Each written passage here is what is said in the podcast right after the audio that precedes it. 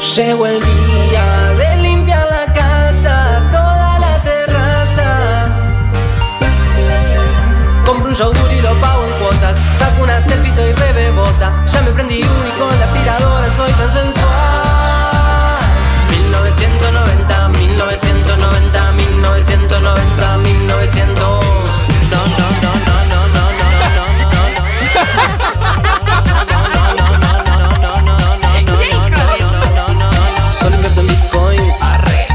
terreno. Arre. Este país estable. Arre. 1990. Eh, en línea.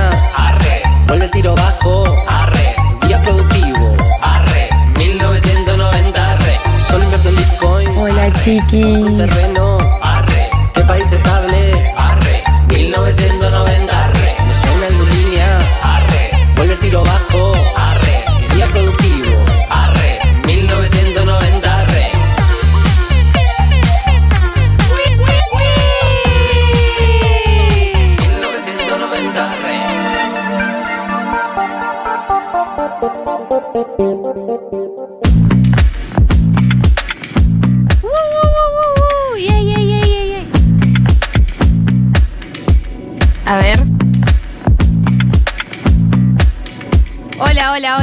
Buenas tardes, grupo. Buenas. Buenas tardes, bienvenidos a 1990, todos los que están ahí sumándose a, en este momento, en este fin de semana que nos toca vivir. Hola, Dale. Lecha. Hola, Marco. Estoy como loquita. Sí, sí, sí. Ay, la puta madre. Como loquita, eh, como loquitas absolutamente. em, montaña rusa de emociones, eh, completamente psiquiátrica estoy. No, no, el nivel de Eh, esquizofrenia. Esquizofrenia absoluta. Eh, hablábamos antes de arrancar el programa. eh, he pasado por todos los escenarios posibles, he pasado por todos los estados anímicos posibles y ahora solo queda rezar.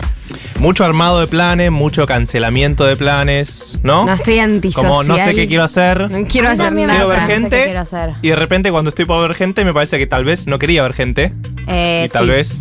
Porque aparte nadie te da garantías de qué mood está, ¿viste? Como que, y bueno, no si yo me quiero nada. juntar con mi amigo, que es el gracioso, que es el que me va a proponer buenos planes. O sea, hay gente que no estás invitando porque no es el y gracioso. caes, boludo, y caes y decís, pero la concha de tu madre, amigo, vos me tenías que contener a mí, no yo a vos. Vos decís que está cotizando el amigo gracioso en estos tiempos. Y alguien que quizás esté un poquito alejado de la conversación.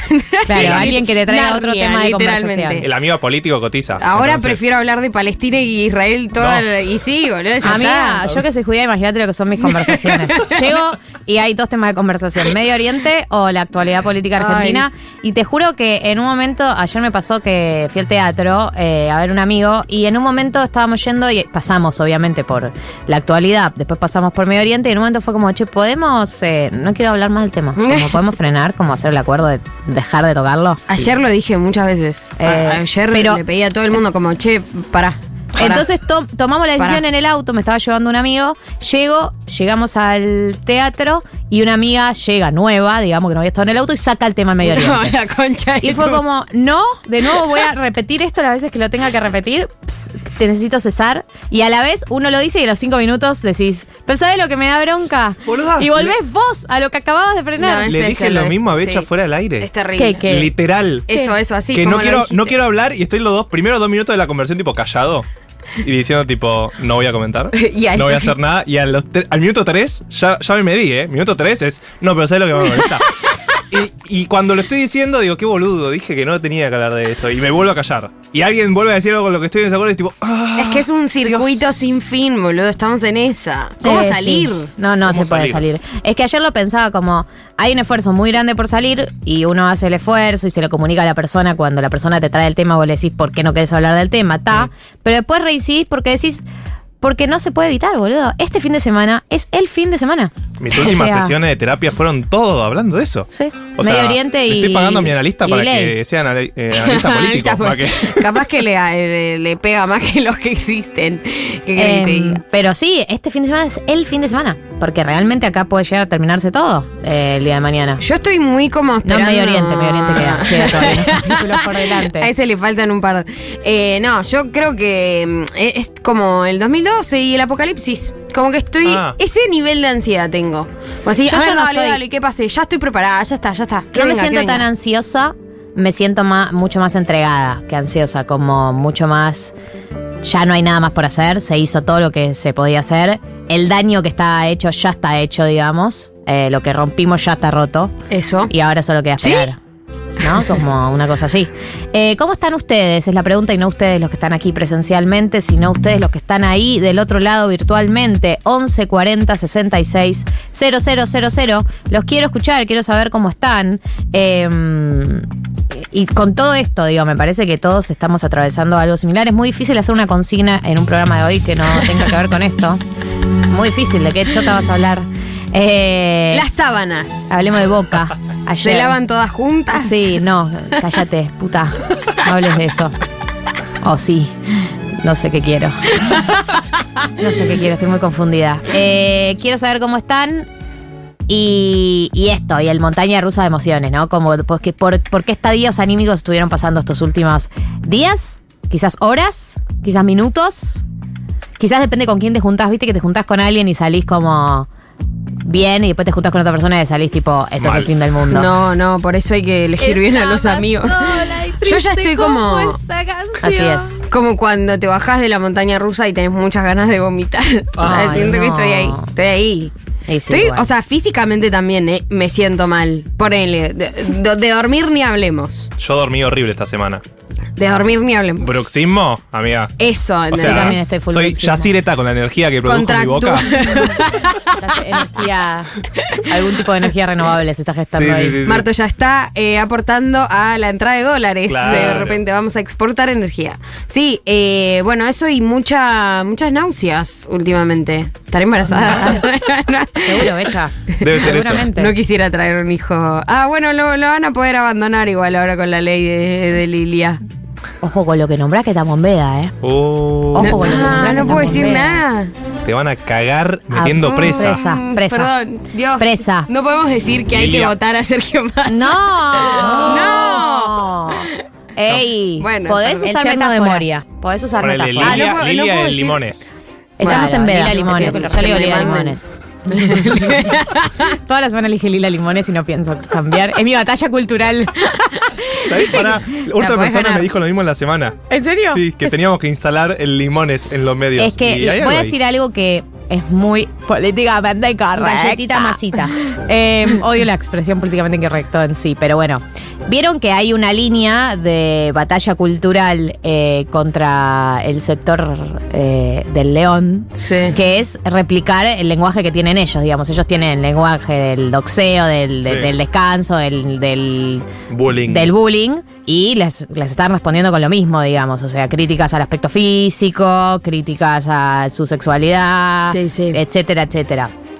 Y me acuerdo cuando Juan Rocco hablaba de, de todo el, eh, cuando investigó todo el tema del nacimiento de las ultraderechas en los blogs, eh, originalmente tipo Reddit y tal, y cuando cómo fue creciendo y que muchas veces lo vinieron a bardear, obviamente, porque el medio que revelaba información de esos nichos, y él decía que la única manera que tenés de hablar con ellos es en el mismo lenguaje. O sea que no podés eh, salirles con a un argumento porque te van a decir lágrima de zurdo, ¿entendés? Con lo Como vara que que no hay un, un, eh, un intercambio real. Lo único que puedes hacer es hablar el lenguaje de ellos o estás afuera de la discusión. Así que el lila limones, yo lo considero parte de mi batalla cultural muy efectiva. Está yendo muy fuerte, Estamos tal vez. teniendo Le está diciendo limones. eh, esta batalla cultural que estamos teniendo tan efectiva en las redes. Estamos, estamos como dice Massa. ¿Estamos ganando? No, lo nombré. Uh, voy a Galletita quedar solo, masita. boludas. Hincha Nos van a echar a todos. Como dice Ventajita, que la- las redes es la nueva calle. ¿Cómo estamos ganando la, la nueva calle? La eh? nueva calle, La estamos nuestra. dominando fuerte. ¿Cómo está la nueva calle? Eh, bueno, empiezan a llegar mensajes, empiezan a llegar audio. Flor, vos decime cuándo te puedo pedir, o Juli. Eh, para escucharlos, para acompañarnos en el día de hoy. Estamos en un fin de semana The Quizá, eh, Y además, ¿cómo lo miraremos en el futuro, para atrás, a este fin de semana y a esta época histórica en particular? Yo pensaba en estas elecciones y decía, cuando miremos estas elecciones, pa- miremos para todas estas elecciones, vamos a decir, estábamos eh, desquiciados. O sea, los temas que se Sí. debatieron en estas elecciones, eh, venta de órgano, de niños, pri- privatización del mar, si un padre puede abandonar a, a- a- a su hijo porque es... Envaselinamientos. Envaselinamiento, metáfora de violación, de pedófilos. Sí, sí, cuando estemos cazando en el bosque, vamos a cruzarnos ahí ¿Te con la, con la caña de pescar y va a ser, ¿te acordás? Aquel año. A ver. ¿Saben por qué los mundiales están programados para que sean cuatro, cada cuatro años? Porque no tenemos la tolerancia física, mental y emocional para pasar tanto estrés. Y nos, y nos está tocando ahora una final Total. o una semi con una que estoy Está por cortado, pero se entiende. Uy, bien remixado. No, no me puedo reconocer. No puedo vivir otra cosa igual. ¿Viste como cuando en el fútbol Eh, dicen. Ya no, no hay clona sepan que aguante. No, no, No, no, no, no, está. hermana. Dejen las pastillas. Abrázate con tu gente querida. Claro. Eh, cuando estábamos en el mundial y decían hay que vivir cada partido como una final, es claramente es así. Esto es una final. Lo de mañana es una final. Por más que eventualmente haya otra final. Es como cuando jugaste contra Holanda era una final. Y después jugaste con Francia era una final. Es que muchas cosas van a quedar ciertamente definidas en ese número después, ¿no? En el numeriglio. Y sí, como venís confirmando todos los miedos, y efectivamente la sociedad es así de gorila, así de, de nazi, así de violenta, y bueno, y después, ¡pum! Sí, el resultado. La Eh, población Aparte, votó esto. recordemos que mañana se define en las cámaras de diputados Ah, y de Ay, senadores. que- claro, boludo. Que no va a ser La menor. Limones puede ser diputada. La Limones el va a que ser quiere, diputada. el pero que Muy probablemente Limones va a ser diputada, amiga. eh, entra, no sé en qué puesto está. Ocho. Probablemente. Si sale bien, sí. Y el que quiere privatizar las ballenas también. El que quiere Sí, privatizar. sí. Tipo, ya podría ser tipo un chiste. Es un capítulo de Rick and Morty. Boludo. tipo, el que quiere Yo privatizar- creo que, o sea, que alguien por favor guarde estos archivos. Estas conversaciones son las importantes porque realmente dentro de 50 años, cuando venga Wally, o sea, el, el robotito que quede en la Tierra y encuentre el cassette de, de mirar el programa de radio que tenían estos chicos los sábados a las 2 de la tarde, estaban hablando de un privatizador de ballenas, boludo. Eh, es por eso digo que cuando miremos para atrás a, la- a estas elecciones vamos a decir la, la locura que se vivió, ¿no? Eh, Ojalá. eh, los temas que... Pero además no es que estas personas dicen estas cosas y mueren. Se abre un debate cada vez. O sea, Sí, cada un vez que lo tira, hay un grupo de gente diciendo, debatémoslo. Y ahora hay que decir, serio". che, tal vez no hay que privatizar ballenas. O sea, pensemos que las ballenas. No puede ser legal estar hablando Las de ballenas mm, tienen sentimientos, como que hay otros baja. países que intentaron privatizarlas y no funcionó. Buscas a- un paper que diga por qué no hay que Claro, privatizarlas. datos de eh, países con ballenas privatizadas. Solo en Kentucky, en 1830, se intentó privatizar ballenas y no funcionó. Eh, a ver qué dice la gente. Fin de semana casi normal, solo me tocó trabajar hoy en la mañana, así que ya estoy con la gorda acá, con mi hija, vamos a preparar la comida a comer mientras esperamos a que la madre termine de trabajar a la tarde y qué sé yo. Nos propusimos con la familia a comer rico y como gana entregarnos a lo que viene, qué Bien. sé yo. Comer rico es fundamental. Ay, Sí, yo también. Yo me junto a cenar hoy con unas amigas, a una amiga que es, co- es chef, Vicky, Oh, nuestra amiga de fútbol. Qué bien. Eh, a comer rico. bien. Y chupar y comer rico y chocolate. Y mañana una cantidad de harinas. ¿Sabes lo que hace esa angustia La oral? consigna de mañana con mis amigas es harinas. La angustia oral de las 6 de la tarde Buen hasta disco. las 10, sí, buen disco. Eh, va a ser Facturas tremenda. surtidas, dos docenas. Va a ser muy terrible. Exacto, eso lo dije yo. ¿Cuándo? ¿En qué contexto? ¿En qué co- ah, la vez anterior. ¿En qué contexto, Dios? Bueno, Lila Limones confirmada octava en la lista. Y si dos se- docenas sí, de medialunas. y si se repite, una de grasa eh, y una de manteca. Por favor. Y si se repite el resultado de mi ley en la provincia, entraría más o menos 12, o sea que estaría entrando Lila Eh, Limones. Lila Pero vos te imaginas. La pinta papada profesional. Ayer veía el video de Canosa. No, espectacular. Y era el meme de The Worst Person You Know Just Made a Great Point. Sí. Eh, la peor persona que conoces acaba de tener un punto. Porque literal ese video de Es Canosa hablando de todos los que pasaron por el acto es como No, y el de Babi, Es hablar. que- la entrevista a Babi- Babi, Babi Lila. Babi rompiendo la cuarta pared. No, no. Es increíble. es, quizás, es quizás una de las mejores entrevistas del año. o sea, mira, mira, mira la cámara, tipo, no puedo creer lo que está pasando. Tipo, Sí, A veces siento que como no puede ser que tardamos tantos años en darnos cuenta de que estábamos exactamente del mismo lado, solo que los infradotados todavía no habían salido a la luz. Pero dos infradotados. No estábamos de del mismo lado, solo que no se había puesto en cuestionamiento quizás la democracia. es de White Walkers. Sí, O sea, es White Walker real. Hay que total. a- es la reunión bueno. Cersei con Khaleesi y Jon Snow llevándole un White Walker y diciéndole, mirá que son La verdaderos. gran guerra es esta, querida. Eh, claro. Todavía hay que volver para atrás. Hola. Hola chiquis, ¿cómo están? Yo estoy como con un poco de esperanza Bien. Yo también. eh, de que haya balotaje, ¿no? De Sí, que gane más sí. a primera Ah, no, vuelta, bueno. tampoco soy una ilusa.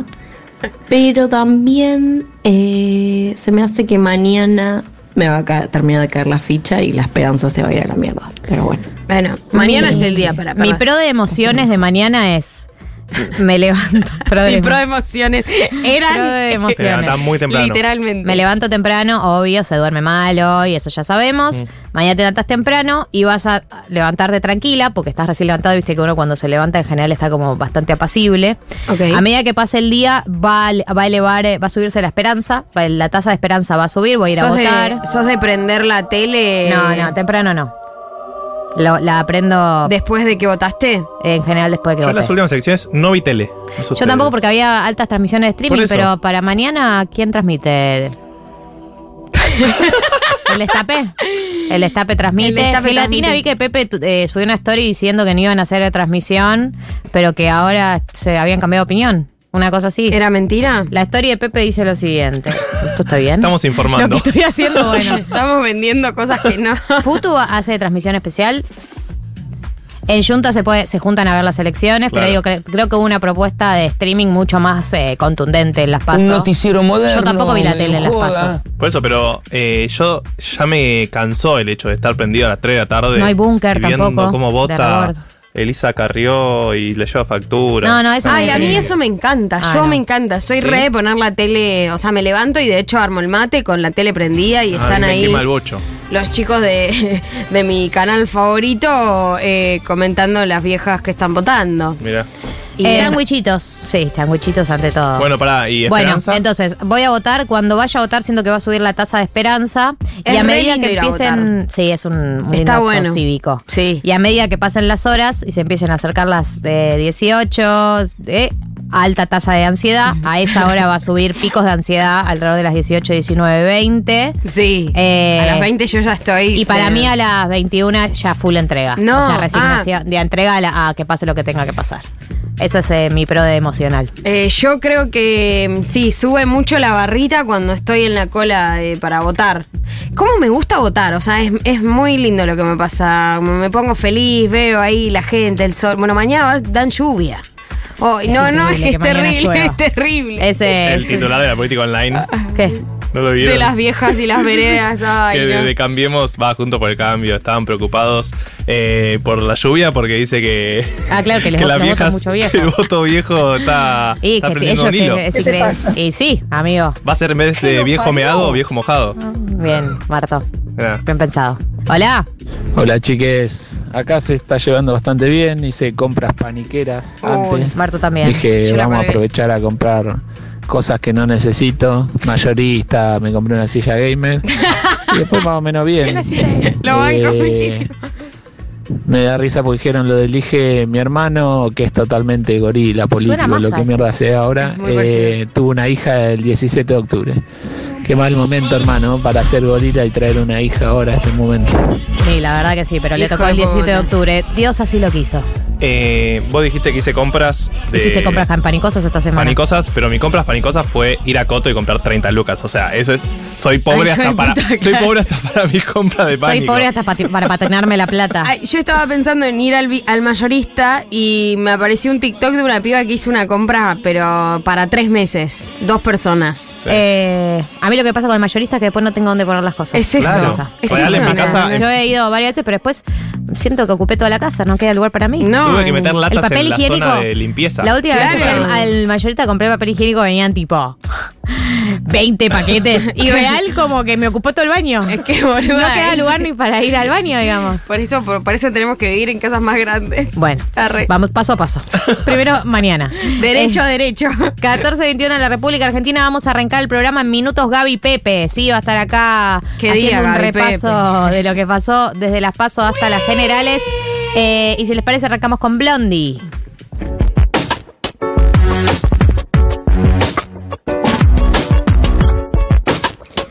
Seguimos en este sábado preelectoral, el fin de semana de nuestras vidas, quizás. Eh, y estamos con Gaby Pepe. Bienvenida, Gaby. Hola. Ey, ey. ¿Cómo les va? Estamos Bien. en veda, así que no podemos aplaudir tanto. Sí, no podemos hablar de política. Estamos atados de manos. Vamos a hablar de Boca. Bien, sí. Hablemos de Boca ayer, Por favor. Te tomaste Eh. personal.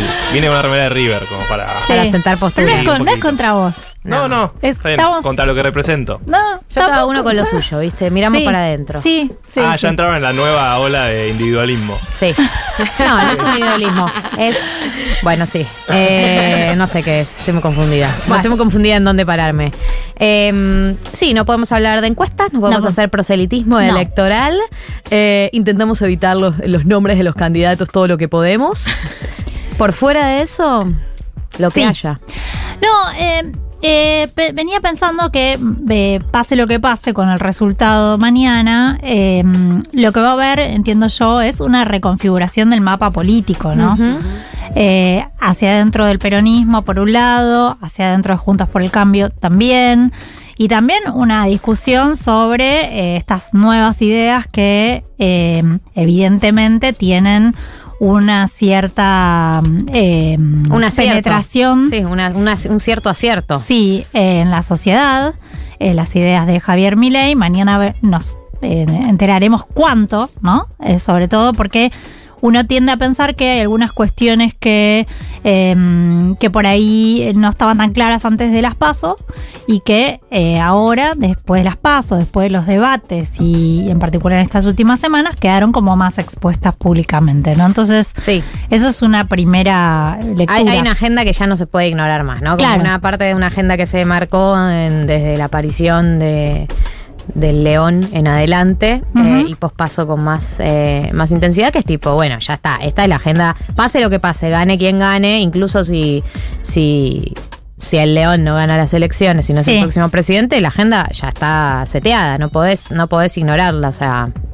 ya caló y por algo caló. Sí, la eso como la que nunca, no, va, no hay marcha atrás Claro. no hay marcha atrás con los temas de agenda que se plantearon, digamos, con, con, Con, la, idea de la. dolarización como una opción, por No, ejemplo. o, o con la idea de la casta para mí más que dolarización, Bueno. como la idea de la gente que está estancada en una silla, atornillada en una silla hace tanto tiempo, Sí. la falta de renovación, no sé, algunas de esas ideas. Un corrimiento a la derecha también, ¿no? Ayer Ah, bueno, estaba, eso es estaba seguro. viendo un tuit que estaba dando vueltas, no sé si lo vieron, Mucho. eh, de la oferta electoral 2011.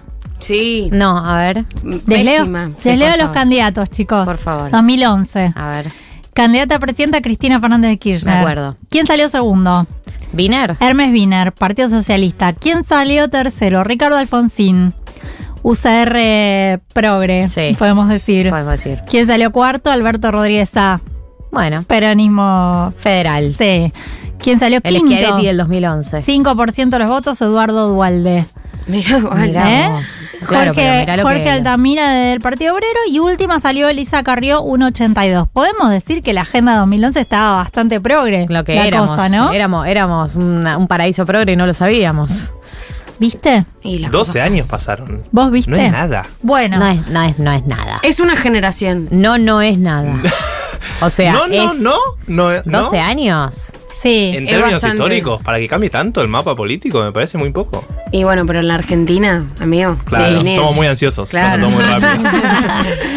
No, ¿y, y qué hay? ¿Qué pasó en el medio? Bueno, crisis económica. Mal. Venimos La de... crisis económica de la última década. Exacto, venimos de eh, un deterioro salarial, ¿no? Desde el año 2015 hasta ahora casi de manera ininterrumpida, porque si uno mira los gráficos, sube un poquito va- y desde 2017, ¿no? Fue bajando.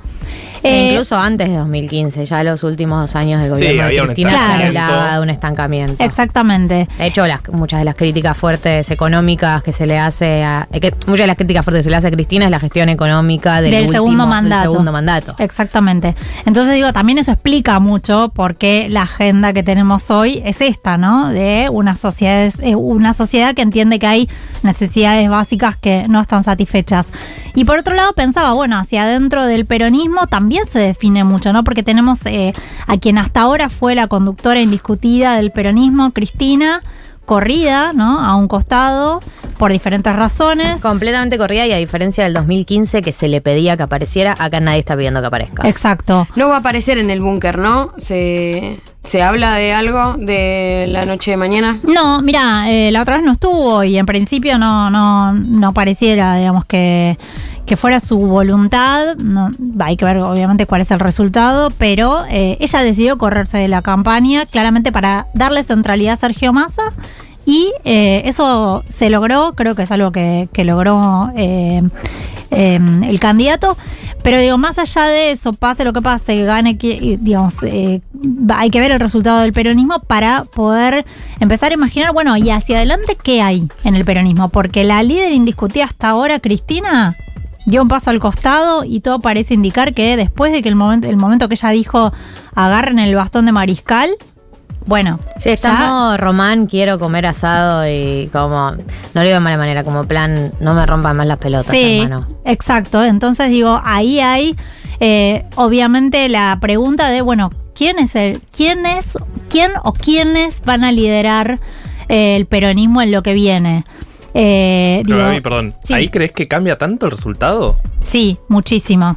Porque el peronismo claramente va a encolumnarse eh, sin ningún tipo de duda si eh, le va bien a Sergio Massa Mm. y si no le va bien a Sergio Massa, empezar a buscar, ¿Quién? no te digo mañana en la noche, pero, pero de acá ¿no? a los próximos cuatro años. ¿Quién va a ser el líder del espacio? Porque vos también eh, eh, pensá, digamos, que hay eh, una merma en el poder territorial muy importante. Claro. Eh, que también hay que ver qué pasa mañana con la provincia de Buenos Aires, porque ahí también se empieza a definir ¿no? una cuestión central, que no es solamente ya si el peronismo sigue gobernando o no el principal distrito electoral del país, sino también qué pasa con el kirchnerismo ¿no? y el liderazgo del kirchnerismo, porque obviamente eh, Axel Kicillof no, no, no tiene voluntad de correr a Cristina de ese liderazgo, ella siempre va a tener ese lugar, pero también ah, empieza, ¿no? Bueno, ¿quién conduce políticamente hacia adelante? Si ella eh, di- dio un paso al costado y ese va a ser su rol de ahora en más, ¿no? Como un poco líder espiritual, pero no conducción política. Eh, entonces, hacia adentro del kirchnerismo también se viene un debate de quién lidera eh, o cómo se genera, cómo se transita este tiempo, ¿no? Con Cristina en otro plano. Eh, y, también en Juntos por el Cambio, ¿no? Me parece que mañana en la noche se definen muchas cosas. Si Patricia Burrich llega al balotaje, va a ser una cosa, ¿no? Va a ser, eh, bueno, todos detrás de, Patricia. eh, y después verán ¿no? cómo se reconfigura el reparto de, de poder dentro de, de la alianza ¿no? entre el PRO y la UCR. Y si no, digamos, si, si no hay segunda vuelta para Juntos por el Cambio, entonces mañana vamos a empezar a ver eh, la descomposición de Juntos por el Cambio, sin duda. Sí. Pero Sí, la sí, sí. reta se, se sumó como Sí, posible con, jefe con- de con un gabinete. chum- con un chumbo en la cabeza le sumaron como jefe de gabinete. Dicen que negoció para la ciudad. Vos decís que igual pase lo que pase también. O sea, Bueno, si no Para mí, eh, eso, o sea, la reta jefe de gabinete no significa nada. Para mí, en términos reales. Eh, hay que Hasta hace dos semanas estaba Sí. deprimido porque había perdido en la No, está paso bien, y ahora sí. está subidísimo a la Patricia Neta. Se sumó a la foto. Sí, a la foto, la foto, está. Sí, a- me parece más que es un movimiento de, casi diría, de, de, um, unión de, la, de Patricia Burrich y de la reta, casi de, um, de defensa contra Macri, ¿no? Ah, mira. Pensándolo más en esos Sí, términos. sí, como que Macri no se vaya tanto para el lado de- del león, digamos. Sí, y me parece como de cerrar filas internamente sabiendo que Macri está jugando ¿no? a otra A otra cosa. liga, claro. Entonces, Él ya está jugando el partido. Claro. El próximo partido. Mundial 2030. Eh, Exacto. Sí, sí, sí, sí, Eh, y digo, yo prestaría mucha atención a ver qué pasa con el radicalismo también, ¿no? Porque eh, está claro, digamos, que si eh, Juntos por el Cambio no entra al balotaje, eh, esa, esa alianza tiene poca, poca vida, me parece. El ¿no? Por delante. hoy veía en Twitter, ¿qué será de la vida de Facundo Manes, no? Claro. ¿Qué será? poco duró. ¿Qué será? Qué poco duró. Bueno, porque bueno, hay muchos personajes importantes en la UCR que están ausentes en la campaña, ¿no? Entonces uno empieza a preguntar, bueno, ¿qué van a hacer? Ahora, en la ciudad, ¿cuál, cuál, mm, cuál es el escenario del, del que se habla? Porque mm, Santoro, en su cierre de campaña, un poco como apuntando a que quizás se llegue a un balotaje, ¿eso generaría también algún tipo de movimiento hacia adentro juntos por el cambio? Y me da la sensación de que sí, ¿no? No, no sé bien qué, qué va a pasar, mañana veremos, pero eh, está claro que el, que el movimiento es como un poco en espejo lo que está planteando Sergio Massa con lo que está planteando Leandro Santoro en la ciudad, esto de unidad, eh, gobierno de unidad en la nación y Santoro bueno, obviamente apelando a su propio origen, su origen partidario es el radicalismo. Entonces, digo, ¿quién salió el otro día a defender a Leandro Santoro de los insultos de Javier Milei? Maximiliano Puyaro. Mm. Sí. Maximiliano Puyaro va a gobernar a partir de diciembre el tercer distrito electoral del país, que es Santa Que son muy amigos ellos. Son eh, muy fueron- amigos, exacto. Claro, pero Puyaro lo hace por Juntos por el Cambio. Claro. O ¿Qué? sea, por una fu- er, es una expresión. Decime vos. Que no. ¿Lo hace por Juntos por el Cambio? No, Es no. Una pregunta. Puyar- O, o es una expresión partidaria de. No, Santa me- Fe? yo entiendo que es algo personal, ¿no? Pero que empieza a mostrar que el radicalismo está incómodo en esa, en ese, bueno, eso Y que puede jugar, digamos, ¿no? Que Puyaro con la, la gobernación en Santa Fe puede decir, eh, mira, yo puedo apostar acá o no, moverme dentro de, de la interna igual. Totalmente, digo, hay que empezar a pensar eso, que va a haber muchos gobernadores radicales también a partir de diciembre, y entonces por eso digo, hay una reconfiguración del tablero eh, hacia la interna de, de Juntos por el Cambio, hacia la interna del peronismo, y bueno, lógicamente ver cuál es el lugar que queda para las ideas que planteó Milei. Claro. Eh, no, y pensábamos también, hablábamos también. Estamos de- bien, ¿no? Con la veda.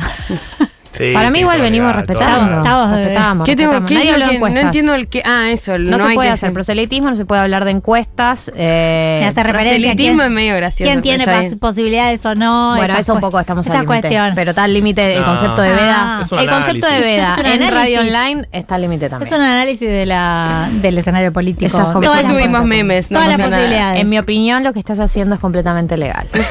En mi opinión autorizada es sobre hija el de abogada, tema. ¿sabes? Sí, mi mamá es abogada.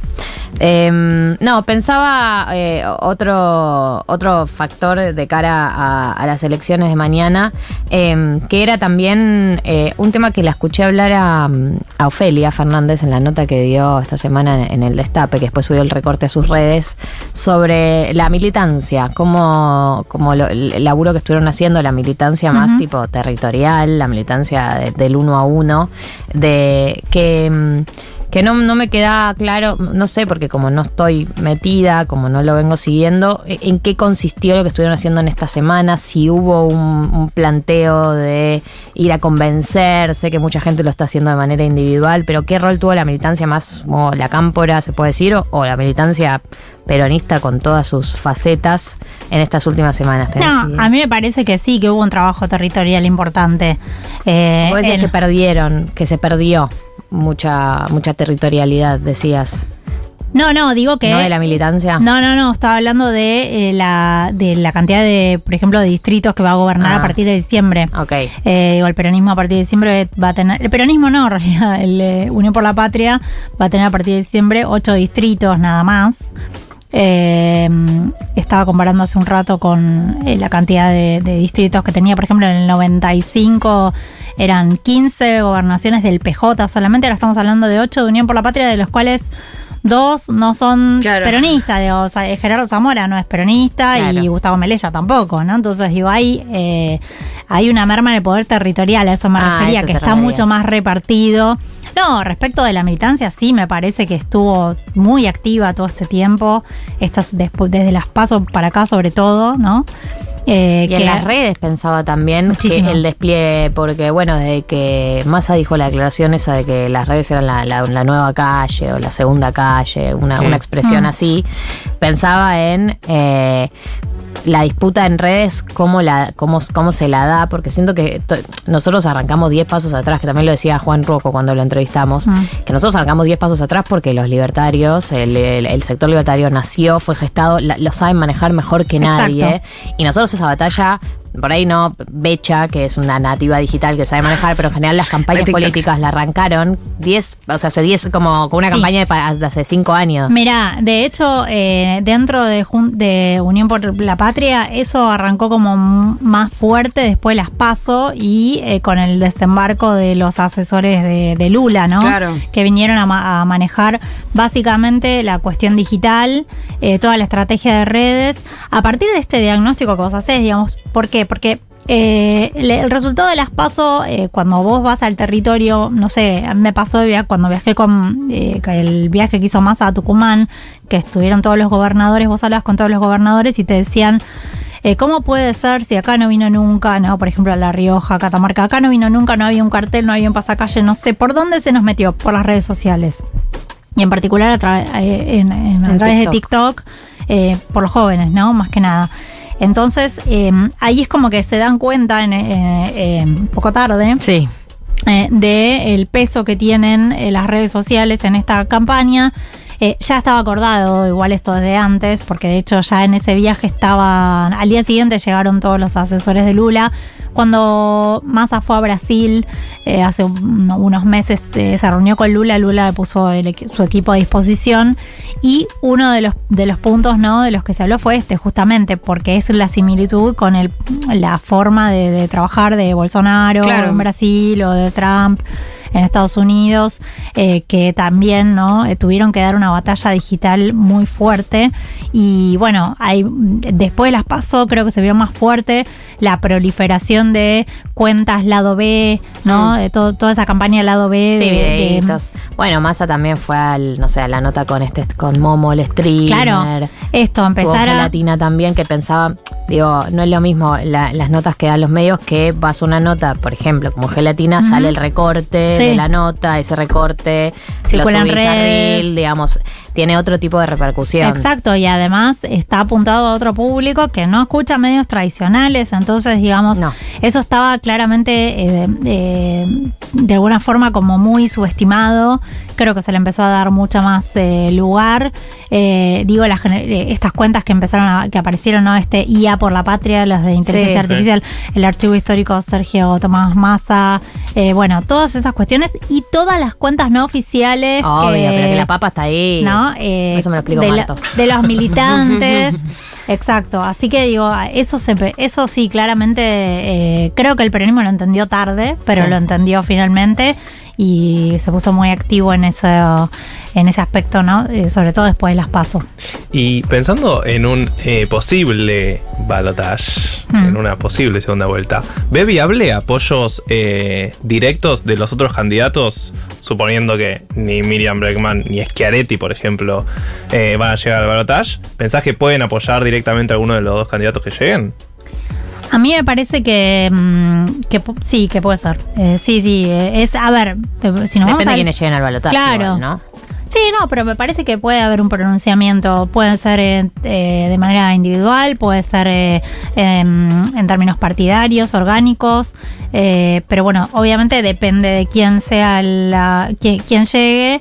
eh, veremos si hay una, un pronunciamiento partidario o individual. Qué peso tiene eso y también eso con- dentro de cada alianza, ¿no? Porque una cosa es Juntos por el Cambio, todo, y otra cosa es la UCR por un lado, eh, eh, después uno piensa, bueno, ¿sirve eso? Digamos que en términos Sí, partidarios. ¿Cuánto algo? arrastra real que tu candidato salga a decir? Con la crisis sé. de Bueno, representación pero- que hay, claro. Pero en Brasil, por ejemplo, entiendo que también fue un poco la negociación, o en Sí. otros países que tal vez son más sistemas parlamentarios, que es un poco la negociación, bueno, eh, poniendo el nombre, tal candidato que salió quinto me banca, pero le doy el ministerio de Claro. tal cosa y lo anuncio conjuntamente de que si llego Sí. a ganar va a estar en mi gobierno. que es acá posible que eso suceda. no sucedió en los ul- el balotaje de 2015 no, no pasó, No. No, pero, pero no había. podría pasar. Sí. eh, Pero ya estaban, ya, ya estaban Sí. Sí, ya, colisionados. está, pues ya era una coalición bastante grande. Claro. Sí, sí, había Se acá hay una tercera paso. fuerza, claro, acá hay una tercera fuerza con más peso, ¿no? De lo que fue. Bueno, en ese caso Massa, Pero en todos casos, claro, iba, pero sí, en ese caso Massa no se, pro- no se pronunció a favor de ninguno de los dos. no, Públicamente. no. Pero tampoco, pues le, pues le tiraron, che, va, eh, dale, eh, no, no querés llamar a votar por Scioli. Me dijo, eh, No, no, claro que no. Eh, Gaby, eh, se habla mucho en términos económicos de lo que puede llegar a pasar en estas próximas semanas. Parte de, de los equipos, ¿en qué están pensando? Sobre todo por, bueno, por un candidato que a la vez es ministro y si, si bien cerró lo del swap con China, como, bueno, la situación financiera está como en una cornisa, ¿no? Sí. ¿Qué, qué están esperando? Bueno, el resultado. La debacle. El resultado, el resultado, no, lógicamente digo, eh, la, eh, dónde se ubique Sergio Massa, eh, qué diferencia haya respecto de otro candidato, qué, en qué lugar eh, se ubica, si primero, segundo, tercero, obviamente todo eso eh, Son escenarios diferentes. So- es claro, es todo, to- abre todo una, una hipótesis de trabajo distinta, ¿no? Me parece. El escenario menos desestabilizante sería el escenario menos sorprendente, digamos, si, si los resultados son lo menos sorprendentes posibles, lo más previsible que se pueda, digamos. y no, al contrario, me parece. A ver. Es Ya- que- ya pasa- hablando- eh, pasa que, ¿qué es lo previsible? ¿Cuál es el resultado previsible que te esperás? Y eh, un balotage, un balotage eh, parejo. ¿Muy parejo? Que no, que no, sí, que un balotage parejo. No lo sé. No lo no, no, No no, me voy a meter ahí. Eh, No. no. bueno, eh, tenía una pregunta, voy a cambiar de tema. Eh, Patricia Bullrich, Mm. ¿cómo viste su campaña de las pasos hasta acá? Me parece que tuvo, mm, bueno, que eh, tuvo muchas dificultades. eh, En los debates, ¿no? Principalmente. Sí, no, me parece que en, en términos políticos la dificultad fue en que empezó la misma noche de las PASO cuando Mauricio Macri llama a, a- dice que está contento porque triunfaron las ideas de la libertad, más Sí. o menos, ¿no? Entonces Sí, sí. te suelta la mano el jefe. es complicado. Qué traidor, justo ahí. Es terrible. Ahí arrancó. Más malo que el veneno. eh. Pero es como red flag, amiga, date cuenta. Ahí, ahí me parece flag. que. Pero se dio cuenta, eh. Se dio cuenta. ¿Se enojó mucho? Sí, sí, sí, sí. Miércoles. Sí, sí. Eh, no, bueno, me parece que ahí empezó una, arrancó una dificultad que eh, por eso digo que la- el movimiento de la última semana con Horacio Rodríguez Larreta es un poco de autodefensa, ¿no? De cerrar filas entre ellos dos. Claro, eh, creo que también, eh, bueno, mañana veremos si este mo- último movimiento de, le sirvió o no le sirvió, o, o llegó tarde. Mm. Eh, también eh, veremos cómo, cómo se comportó el radicalismo. Eh, cuánto movió. Pi- pienso que mañana vamos a ver cuánto valen los aparatos, ¿no? También. Hmm. Eh, cuánto moviliza uno y el otro. Hubo Porque mucha- cuando hablamos de aparatos hablamos del, del peronismo siempre, Sí, pero es verdad. ¿cómo? No, y además, La UCR también tiene en los pasos funcionó bastante mal, claro. Hay Eso que ver es lo si que lo... digo. En las pasos hablaba mucho de aparato y nos lo metimos en el orto, perdón que lo diga así, ¿Cómo? ¿no? Pero. ¿Cómo dice? No, no, No, tiene no. aparato, no tiene aparato. va. Vamos a ver. No tiene aparato. Eh, Sí. No, eh, bueno, Gaby, la verdad esperaba que me trajera certezas y no No puedo, ninguna. no puedo. Ah, es por la- ella las tiene. por la veda. Pero no Ah, puede no aire. puedo fuera del aire En tenés fuera del aire tenemos Ahora toda les la cuento datita. todo, chicos. Eh, gracias por venir un día como hoy. eh, que tengas una gran jornada laboral mañana. Que la rompas. Muchas gracias, igualmente para ustedes, pues también supongo que trabajan mañana, No, tienen no, cosas, tienen nada. actividades. Esta generación de cristal ya es, claro. No trabajan. Estamos, Bueno. estamos, no puedo, me da ansiedad. bueno, que les vaya bien mirando los resultados en su casa. Sí, así, así estaremos. Eh, Gaby Pepe pasó por acá por 1990. Eh, vamos con Anderson Pack.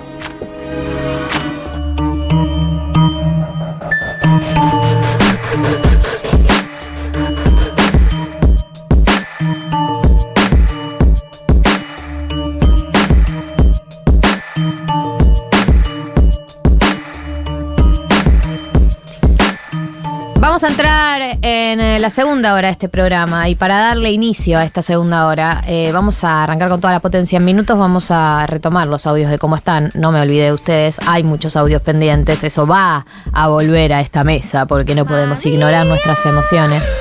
You gotta see Em, pero trajimos hoy eh, un manifiesto generacional. ¿Qué quiere decir esto? Quiere decir que han habido muchas lecturas, relecturas, eh, interpretaciones sobre la juventud en estas elecciones, que van desde las más optimistas, las más comprensivas, a las menos comprensivas y completamente deslegitimantes del voto joven, el llamado voto joven, el voto TikTok.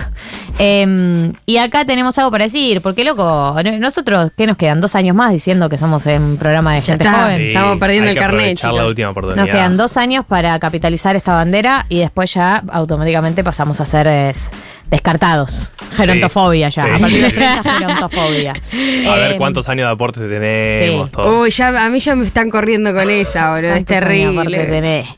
Eh, así que le voy a dar eh, la mano izquierda a Becha. Por favor. Porque está a mi izquierda, eh, no por Ah. nada en particular. Eh, la mano izquierda a Becha para que arranque y nos hacemos mierda entre nosotros. La tesis eh, de hoy un poco es que para mí eh, y, pienso también escuchando y viendo lo que esta juventud, lo que la juventud argentina le puede ofrecer a la historia. eh, es errada pensar que la juventud es de derecha o es ignorante, que no aprendió lo suficiente, que no tiene memoria, porque parte de la premisa de que esos niños fueron criados en la naturaleza. Y alguien se tiene que hacer responsable de la formación, en última instancia, que tuvieron esos pibes. Entonces, para mí, no es que son ignorantes, no es que hay una juventud ignorante que no sabe nada, que son unos pendejos de mierda, que solamente están enojados, sino que no conocen otra cosa. Y a partir de ahí hay que hacerse mea culpa y hay que hacerse muy responsable. Quizás nosotros, quizás la generación que nos sigue, ¿no? La más grande, quizás la dirigencia, empezando por ahí probablemente, de hacerse responsables un poco de cómo llegamos hasta acá. Y me parece que ahí hay jerarquías de responsabilidades, ¿no? Hay gente que tiene más responsabilidad que otra, pero que particularmente, y lo pienso, mi generación, mi camada quizás, ¿no? Que viene de una formación política, académica, ¿no? Que fue a la universidad gratuita, que, vivió grandes logros políticos, de que la quedamos un poco. La quedamos un poco, ocupamos lugares, estamos frente a un micrófono, por ejemplo, acá, o tenemos cargos o somos funcionarios en algún lugar importante. eh, y no tomamos la responsabilidad de hacernos cargo de lo que nos, de lo que importaba quizás ahora, pensado así, la batalla cultural, ¿no? De la que despro- des- renegamos muchísimo, por decirlo de una manera polite, ¿no? Digamos, vos querés decir que no es tanto la lectura de eh, lo- los pibes no teniendo memoria o eh, votando solo por TikTok o etcétera, o, o no conociendo lo que pasó, sino más bien que, o sea, no va tanto por ahí la lectura, sino que la lectura sería qué hicimos mal o qué se hizo mal o lo que se soltó, digamos, de la gente que ya estaba en algún tipo de puesto de poder o que ya estaba, no sí puesto de poder, porque ya estaba, Si que vos que venís- conoce o que tiene otra lectura. Mi planteo es, si vos venís con una formación política, si viviste años dorados de estabilidad económica y de conquista de derechos, ¿qué pasó que en el medio solamente tu reacción hoy, con lo que va a pasar el domingo, con lo que pasó en las PASO, con lo que ves en las redes, sea el enojo y la indignación y no una mea culpa y una mm, eh, o sea, toma estar de latigándonos, deberíamos estar Claro, latigándonos, que no lo digo agarrar de el- mala manera, ¿eh? Lo digo, no estar más en plan latigarnos que en plan porque ustedes, porque ustedes los pendejos no saben votar. Claro. No, pero porque aparte digo, ¿dónde está el puente ahí? ¿Con quién estás hablando si no? O aparte, ¿qué generación crees que, que vuelva a gobernar la Argentina? Si vos ya estás medio rendido y decís, estos pendejos de mierda, No tienen, no votan tienen a nada, salvación. ¿cuándo, ¿cuándo los vas a salvar? Marto, ¿Cómo le va? Mucho gusto. Lipsuk. Lipsuk. Eh, a mí lo que me pasa últimamente, eh, full viejo meado, full Dios, patria y familia, es tal vez estamos viviendo no solo en la época de TikTok y de los incentivos súper rápidos y que necesitamos eh, cliquear y tener felicidad instantánea Sí. eh, y todo lo que ya sabemos del mundo de las redes, sino que tal vez también estamos viendo recién ahora lo que es la generación post-2001.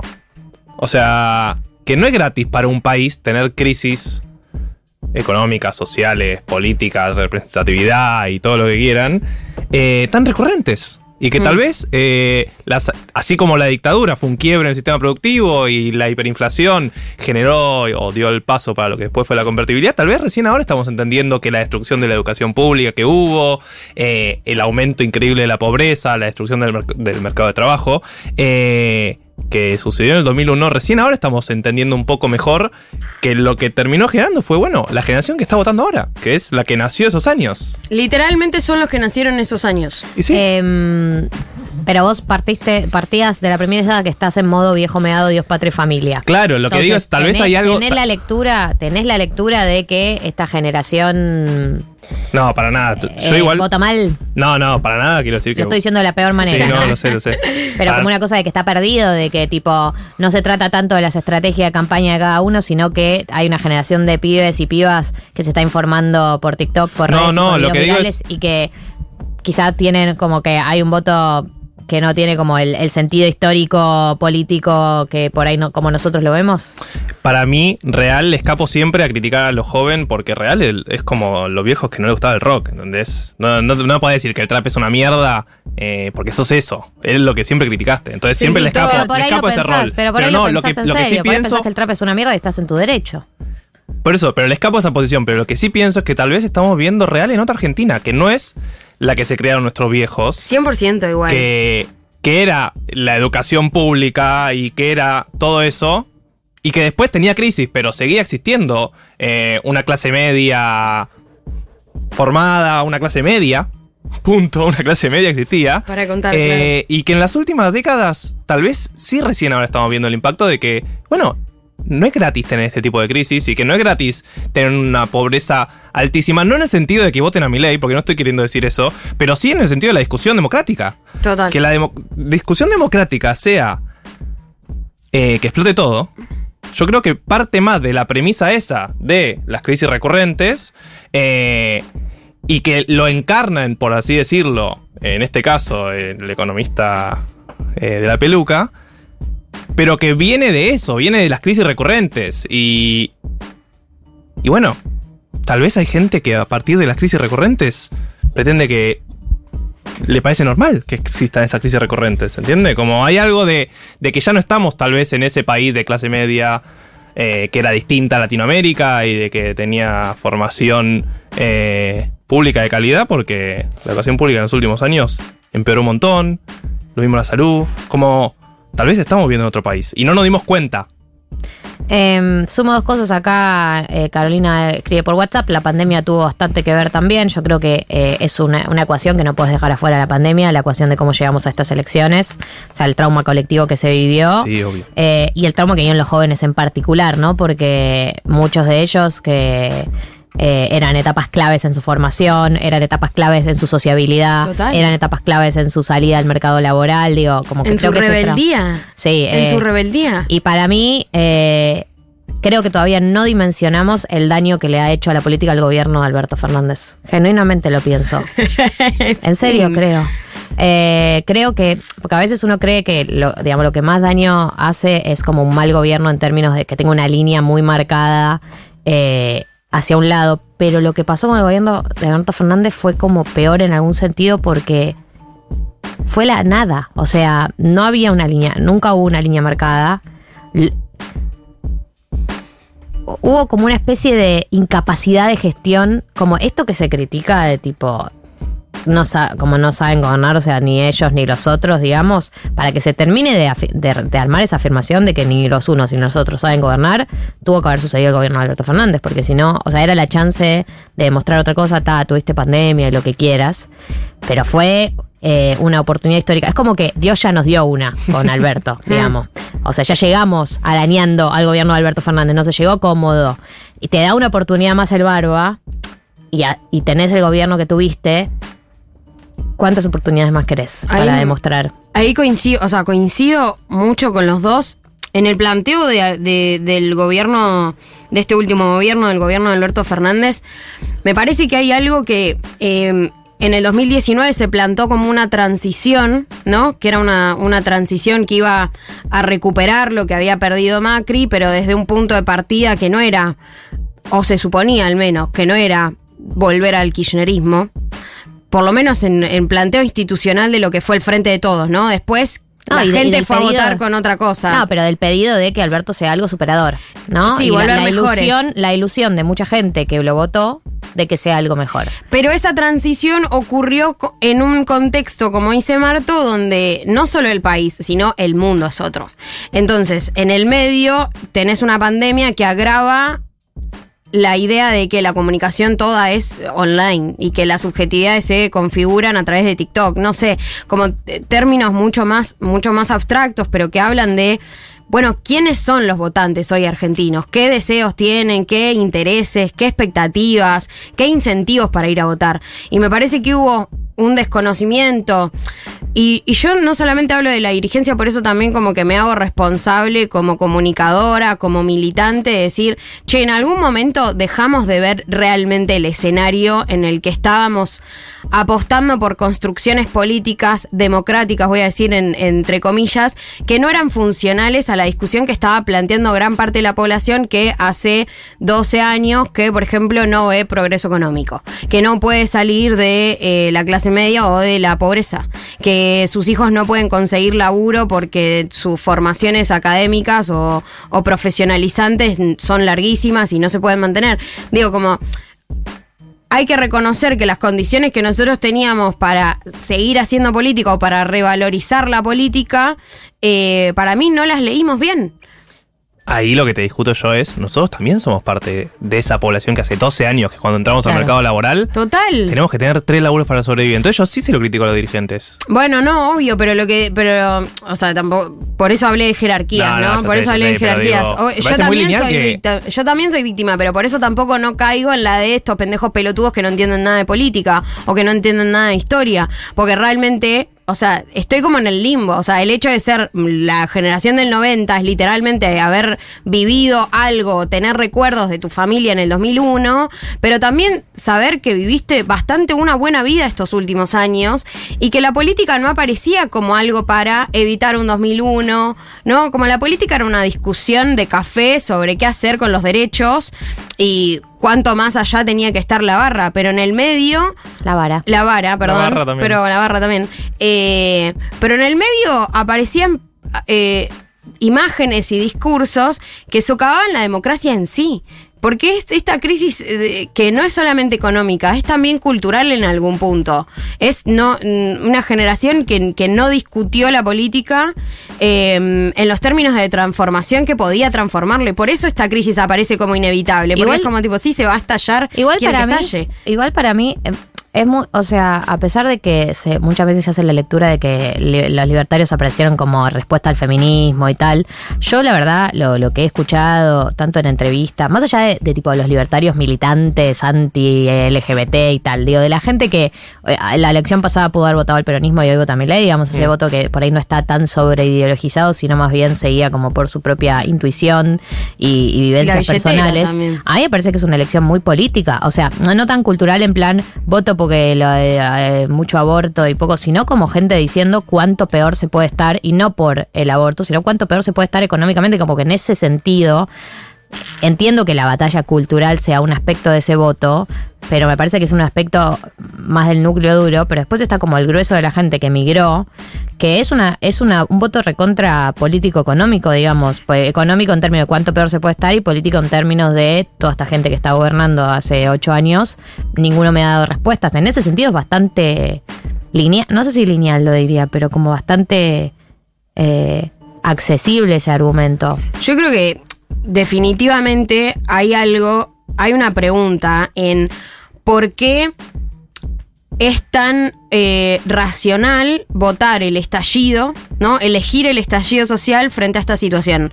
La primera respuesta que se me aparece es como es necesario un cambio eh, en la, en la forma en la que se hace la política. Claro, al menos en la que es forma una en la que se hace muy la política. Si el argumento de base, el, el que más caló, Pero ¿cuál es, que la propuesta? todo, Claro. pero entonces, pero por eso digo como que para mí hay una sobredimen- sobredimensionamiento de, de todo esto del backlash del feminismo. Creo que es un aspecto del voto. Pero si la frase que atraviesa a todos los votantes de mi ley es que estalle todo, entonces me parece que lo No que. tiene que ver con el feminismo. Claro, no tiene que ver con ese backlash. Tiene que ver con algo mucho más real y concreto. Es que para mí hay dos corrientes ahí, que está la internacional, por así decirlo, y no la la, socialista. internacional y libertaria.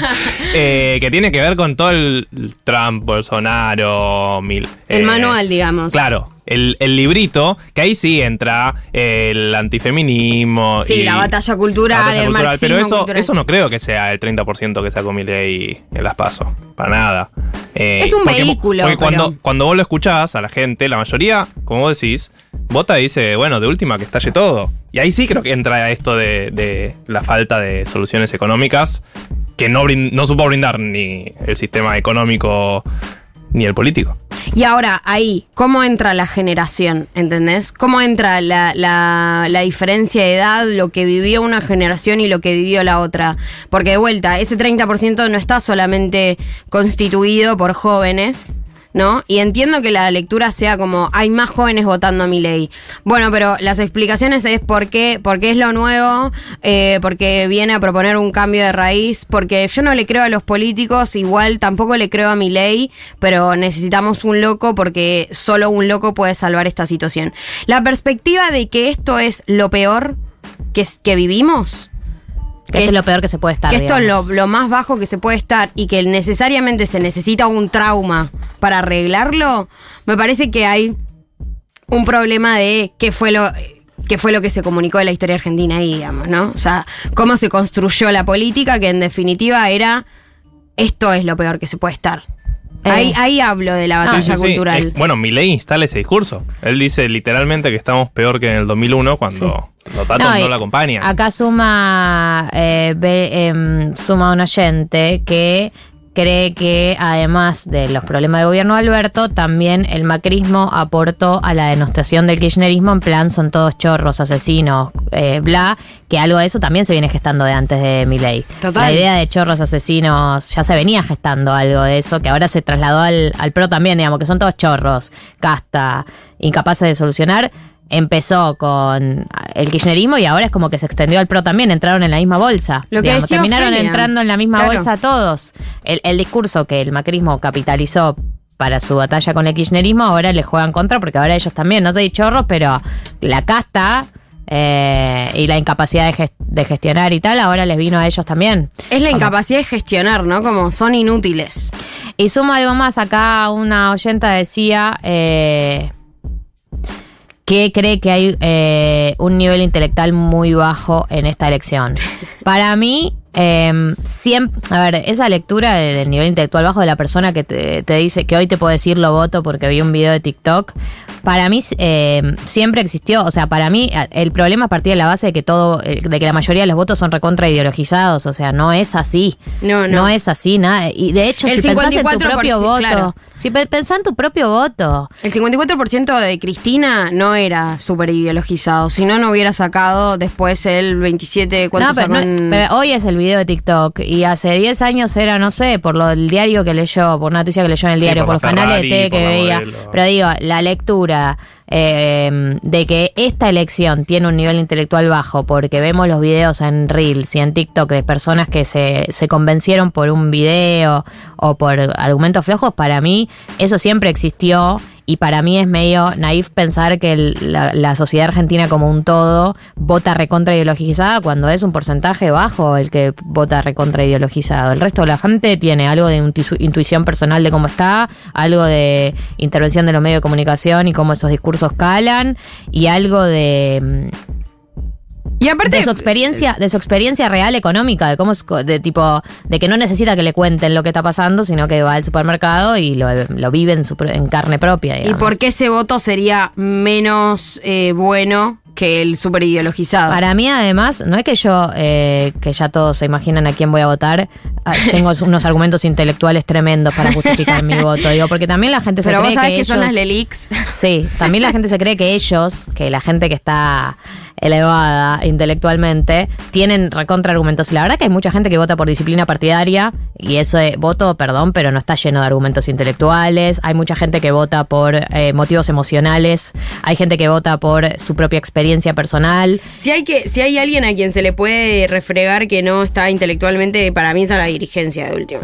Sí. Claro, es que. Y, a- para- y al periodismo en general también, que no puede hacer una puta repregunta. Hay que hablar de perdón los medios de no. comunicación. Perdón por el rol de los medios de comunicación de vuelta, pero Yo no me digo, considero periodista, así que no me siento. ¿cómo, le, ¿cómo tienen a una candidata a diputada que hace tremenda propuesta, eh, pero de un... Lo de, una repregunta te pido, o sea, no puede ser tan difícil, una repregunta. Sí, algo de eso creo que comentaba eh, Iván Jagroski, de eso de como que también es un poco está en el libro la crítica al periodismo. Y cala, cala Y en la sí. gente. Porque Lo de cala en- periodistas ensobrados es el eslogan de mi ley. No, pero cala, digo, en Estados Unidos, en Ah, Brasil, claro. en un montón de países. Porque también hay una crisis muy fuerte de- del periodismo en esta modernidad. Pero me quedaba con lo que vos decías de la intelectualidad. Definitivamente, no es que me parece que el- la cri- las crisis terminen generando que, y la pobreza termina generando que, que la gente no sea inteligente y vote mal, sino lo que planteaba era la discusión democrática pasa a estar dirigida primero muy violentamente, Hmm. pero segundo enfocada en temas que claramente no son los importantes. A mí O sea, lo que me preocupa de todo esto es que en algún punto le estamos soltando la mano a una generación que hoy decide por Javier Milei solo por, por un enojo que no es político, ¿entendés? O sea, si vos te vas a enojar con un pendejo de hoy 19 años, 19 años, que pasó los últimos tres encerrado en su casa, con una educación no a la altura, porque tampoco vamos a decir la verdad, estudiar desde tu casa fue una mierda, eh, con, que lo único que conoce de la economía es literalmente la inflación. ¿Te vas a enojar y, vas a decirle, sos un eh, pendejo de mierda? O sea, ba- bancate esta. ¿Qué bancate esta, boludo? Ay. Estos pibes van a vivir 50 años más en esta república y van a tener una crisis de la concha de la lora. Y yo sumo algo con respecto a eso. Acá nos decían si los mapadres de estos chicos no le comentan sobre lo que pasó en el 2001. Para mí la referencia al 2001 no sirve.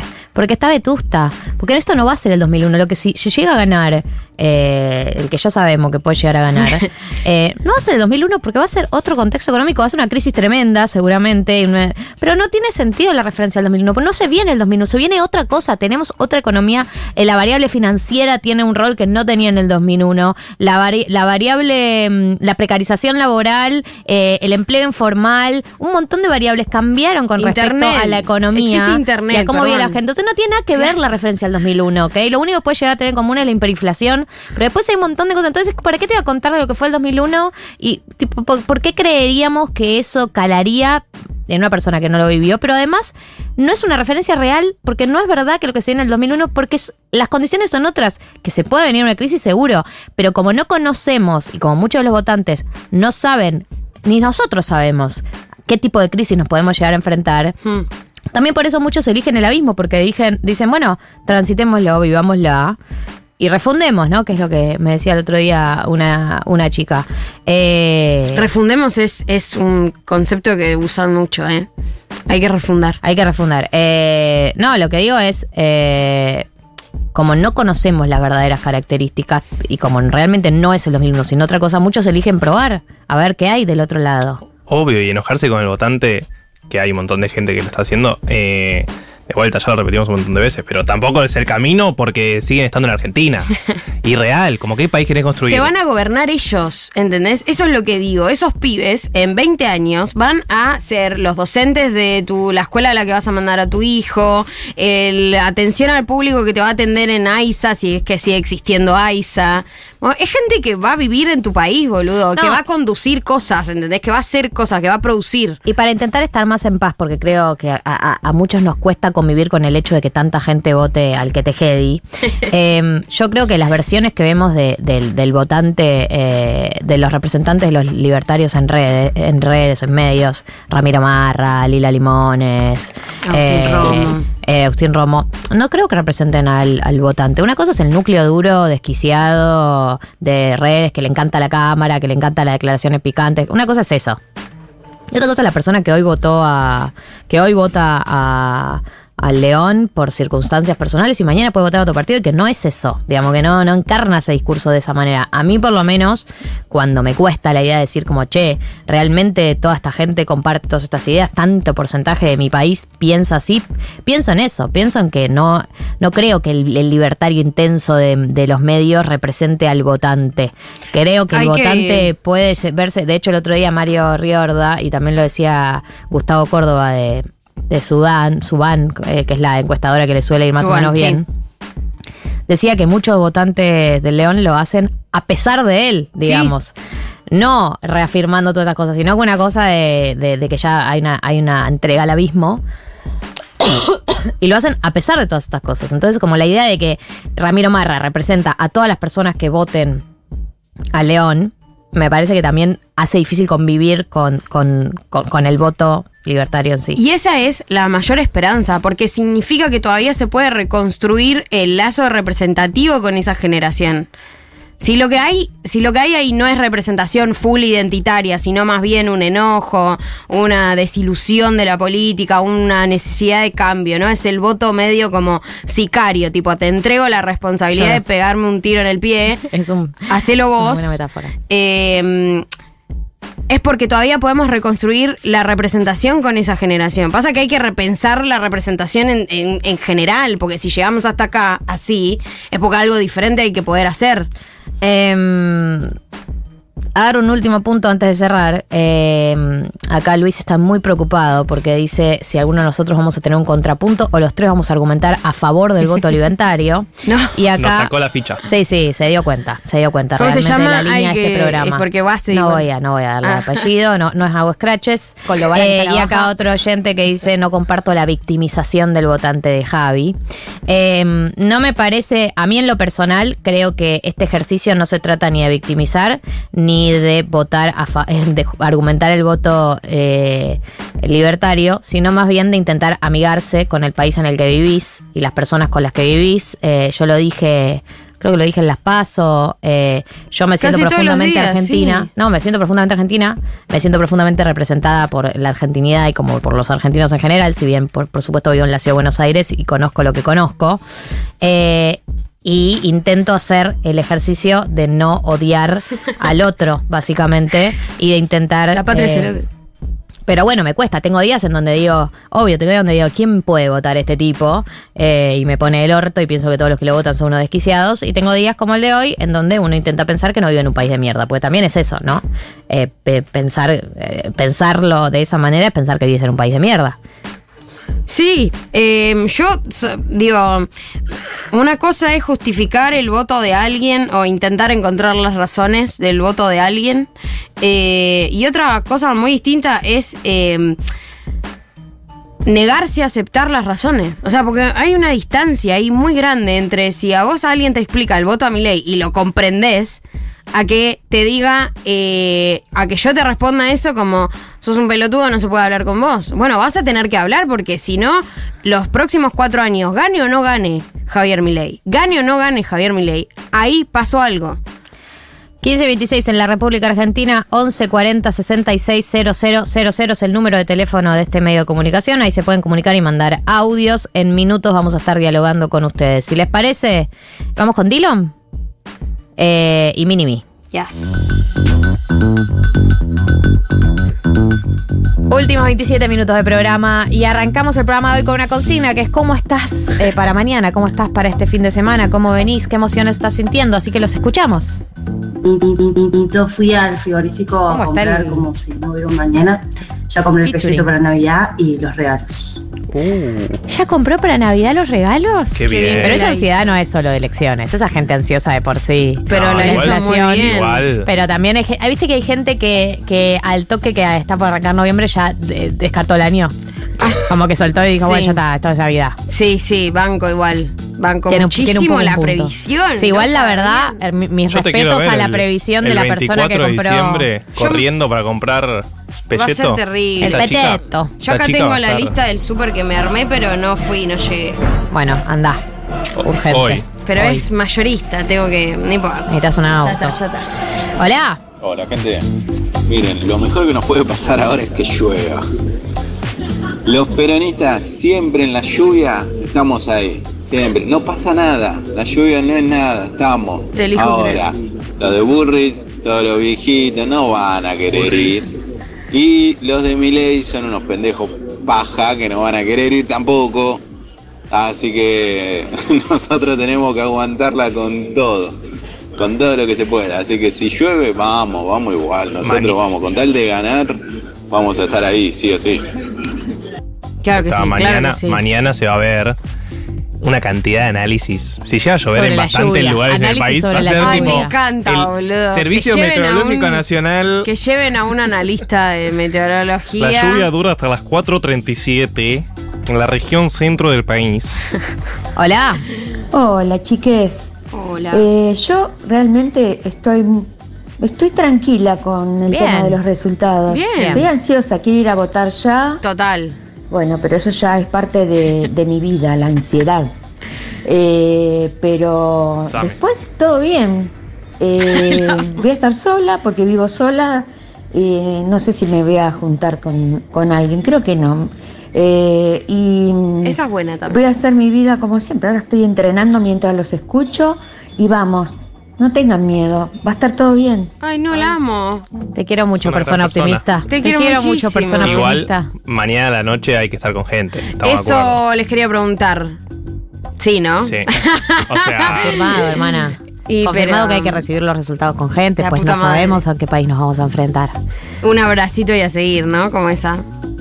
Sí, no. Eh, alguien que te hable por fuera de esas tres horas que va a ser constantemente ver la tele, tipo, oh my god, tipo, ¿qué está pasando? Necesito a alguien que, que me dé datos. Mañana voy a hacer mucha manualidad, mucha cosa con la mano, como más estar ocupado. Claro, ¿qué dices? ¿Qué dices, te habla al oído encima. Sí, claro, Al no da la te dice cara. taja. Hola. Hola amigues, acá en fase maniática, no puedo parar de hacer cosas de la ansiedad y de Pues claro. los nervios que tengo. Hice compras que no tenía que hacer porque entré en la locura de la ansiedad, pero tengo que decir que encontré un colchón Bien. gracias a gestión Axel Kisilov 24 en la del. Banco Provincia con No 24 se puede nombrar, hacer proselitismo. Proselitismo vamos, vamos, no. vamos, no está perdido. Cortala, cortala. De baja. Pi, Ya todo lo que dijo en las cuotas. De. ay, ah. Hoy había 35% de descuento con cuenta DNI. En Basta, es proselitismo. Justicia Nacional Electoral, no Esto es respondo militancia. por los dichos de mi compañera. Atención, atención. Da- sí, la militancia, me imagino que acá queda mucha gente por convencer. No, de los que nos están escuchando debe estar el voto dudoso está acá. Hola. Eh, mañana yo me pienso juntar con las mismas personas que vi la final del mundo. Te amo. Conteo de votos. O sea, nos juntaremos, no sé, tipo 7, 8 de la noche. God. Y nada. ¿Asadito? nada, y nada, la Copa del Mundo, la camiseta argentina y a ver los penales. Me encanta. Me encanta la estrategia que eligió esta persona. Pensé que iba a decir las paso y yo puse carita de. "Mm". Para, eh, ir a votar con la camiseta argentina se puede. Sí, obvio. Sí, ¿por qué no? Y no sé. Este No, es el proselitismo. En Brasil, ¿En por serio? ejemplo, eh, el bolsonarismo se apropió mucho de la camiseta de Brasil. Claro, pero y hay Bras- gente que incluso odia bastante a la selección porque muchos jugadores salieron Sí. a apoyarlo, como que hay todo un vínculo ahí medio border. En Brasil Pero- vos podés ir a votar con, con todo puesto. O sea, con, Con una todo, remera con arma, de. todo. Sí, no, con. O sea, no, no es voto cantado. Mirá. Claro. No, No y acá sí, con Argentina, obvio. Y pero, otra que- cosa es eh, ¿Qué, qué? una remera con los dedos en besos, otra cosa. Eso no. No, amiga, Y eso no, no, se puede, B no. hermana. Eso sí que no se puede. Hola. Hola chiques, bueno yo estoy muy muy muy preocupada y angustiada, pero un No, poco resignada también a que sea lo que tenga que ser. Lo único que me pone contenta es que conseguí en mi micromilitancia seis votos para Massa que bueno, ¿Para no me habían votado, así que espero que, que todas estas micromilitancias que hemos hecho, no sé, rindan algún fruto. Los quiero. Ya hizo más que varios Eh, ministros. Pará. Te quiero decir seis algo. votos consiguió más que la Kelly Olmo, boludo. Eh, quiero decir algo. Igual eh, hubo mucha micromilitancia en estas elecciones. Altos niveles de micromilitancia. ¿Puedo decir algo cornudo? Sí, amor. Adelante. Chicos, esto no es micromilitancia, es literalmente militancia. Están consiguiendo votos, Pero loco. Es lo que hay que micromilitancia hacer. se le llama al ejercicio Tuki, tuki, uno tuki, a tuki. uno, al individual, al individual, al si cada uno de nosotros, ¿no? Esa lectura Convence a uno más. Convence a uno. Yo esto lo he visto mucho en estas de las paso para acá, te diría. De las paso para acá se intensificó la micromilitancia fuerte. eh, y mis respetos a todos los micromilitantes, porque yo soy una horrible micromilitante. Yo es tipo. Voto es horrible, hermano. Está- estuviste Anda entrenando. terapia. Estuviste anda a entrenando. terapia. Anda terapia. Hola. Hola chiques, buen día. Buenos saludos de La Pampa. Acá diluvio. Uf. Eh, muchos nervios, estaba esperando este sábado para hacernos compañía. Oh. Qué tortura, qué tortura, qué agonía. Eh, menstruando aparte, o sea, es un combo letal. Es como la sensación de querer que pase rápido. eh, y a su vez, bueno, nada, elegir creer. Siento como una sensación parecida, solo que no se juega el futuro, pero con la final del mundial. Tipo, ¿Cómo está la vibra final? ganen o mueran de Gali, bueno, aplicado o a, a esto. O ganamos o morimos. Literal, ¿eh? Para mí hay una diferencia. Pará, pará, pará. Hay una diferencia muy importante. Si el aborto fue la Copa América. Ay, Dios. Ya arranca, es ley loca, El- es ley guachita. Es ley guachita. Si el, aborto fue la, si el aborto fue la Copa América, ¿estas elecciones puede ser el Mundial? Sí. No, voy a decir la diferencia, A porque ver. yo soy la, la gestora de, de la declaración de principios que hicimos acá el sábado pre-partido del Mundial. Vos no estabas todavía, ¿no? No. Eh, para mí había algo que era eh, la final de Argentina de la Copa del Mundo del año pasado estaba todo dado en términos espirituales, místicos, de calidad futbolística. Era como que si no se daba la victoria, había una injusticia Divina. eh, divina, muy grave. Esa era mi lectura pre-partido de Francia. El sábado tuvimos programa, el domingo se jugaba. Mi lectura era todo lo que tenía que pasar, pasó. Jugar bien al fútbol, que el equipo esté unido, que nos lo merezcamos espiritualmente, que el país lo necesite, que haya una cosa de, de- de meritocracia, que haya una cosa de, de mística. Estaba todo dado y me parecía que si no se daba, era un grado de Vos injusticia. decís que acá, no. No. creo que, creo que a diferencia del Mundial, si ganamos, eh, va a ser una hazaña absoluta, eh, espectacular. Pero no tengo la lectura de- que tenía con el Mundial. Igual, Igual. pienso que es una gran estrategia juntarte con la misma gente con la que viste la final del mundo. Eh, sí, sí. Estamos Yo la vi por sola. hecho. En el Mundial eh, jugábamos contra el último campeón, o sea. era Sí, pero éramos difícil, merecedores. Hola. Olis, eh, a mí la ansiedad me paralizó, me jugó muy en contra y tendría que haber ido a hacer las compras y no fui. Está bien. Y No pasa nada, amiga. nada, ahora voy a hacer algunas compras, pero ya estoy jugada.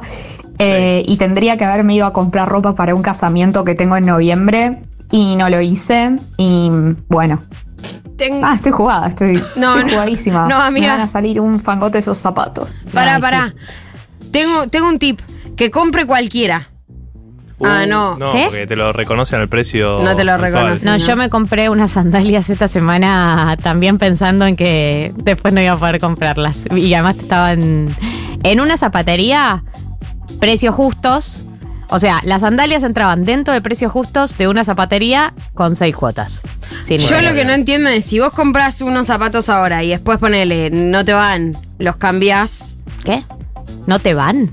no te entran. Ah, pero yo fui en persona. Pero No, los claro, puede lo que comprar es chequeé que si me. Si cambia por el, por el mismo zapato o es por el precio, ¿entendés? Estoy Yo te tratando cambio. de que las Ah. chicas eh, se queden en su casa, que está ansiosa, se quede en su casa, compre online y después los cambia por los que Mm, verdaderamente mí no no le van a reconocer hoy. Es una buena pregunta para los que hayan vivido una hiper. Ah, excelente. Último audio. No paro de hacer cosas en mi casa, de la ansiedad que tengo. Ahora estoy por construir un mueble de madera. Te amo. Y mi vecino se paró en la esquina a militar persona por persona No, que pasa no, caminando no. por el frente. Amo. Muy tierno. La micromilitancia está on fire. Bueno, uno más porque dicen que es muy bueno este audio.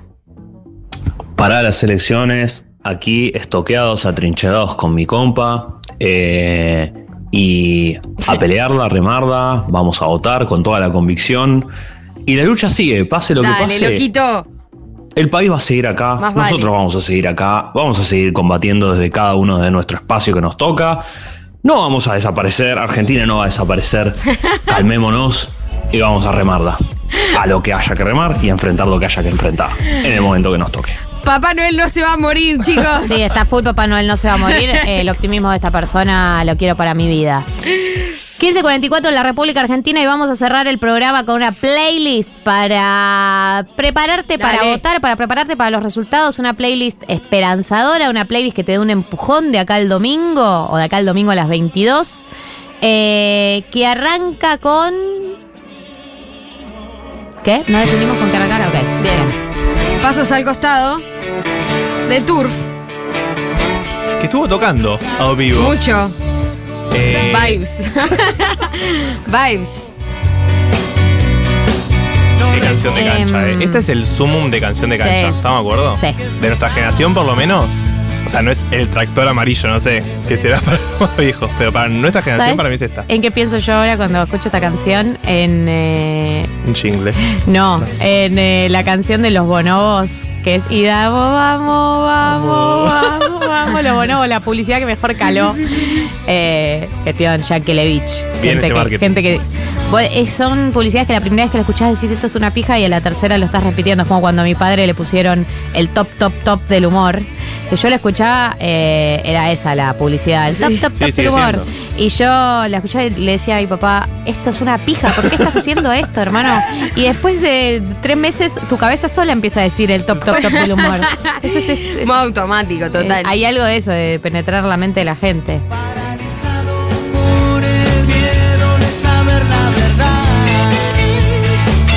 Hay algo medio que funciona el rock barrial de ese estilo, ¿no? Sí. Como un fernecito, Está yendo un por la ahí. calle. Un poco la vida te sonríe, un poco. Y viste que hay algo cornudo, pero que yo lo banco, que es. eh, hay que visualizar. O sea, viste que la gente te dice que. No, cuando está. En lo- en lo- o sea, la gente que tiene. Eh, algún diagnóstico, no te digo un diagnóstico terminal, pero gente que está en una situación medio abierta, que muchas veces los médicos dicen, tené- o sea, estate optimista, tipo, tenés que mantener el optimismo, porque si te hundís en, en la angustia no ayuda. Es que literalmente debe haber algo hormonal que afecte. No sé, después. no sé cuál es la explicación, si es científica. Ya empezaban No, no, no, no, pero Bienvenida soy- Ivana Nadal. No, pero para mí, aunque no haya una explicación científica lineal, un paper que lo explique, lo podés escuchar de todos los médicos. Yo lo escuché varias veces de médicos, que el estado anímico es muy importante Sí, para obvio, transitar obvio. Una, una, una situación del orden de la salud. Obviamente saquemos, de, saquemos de la discusión toda la gente que tiene un diagnóstico claro, terminal y etcétera. Hablo del efecto que tiene lo anímico en la salud, eh, para mí, eh, de casos graves y de casos leves, digamos, de que uno se angustia y te agarra, estás mal de la panza. Eh, hay un hay un vínculo y para mí acá, aunque sea cornudo, hay que mantener cierto optimismo. Vivo si del no, aire que respiro, vivo del sol que sale todos los días, vivo de estar agradecida, vivo de ser consciente de la Ivana Nadal abundancia. vibes. Eh, estos pasos al costado de Turf. Mejor abrir los ojos para saber lo que te gustaría hacer.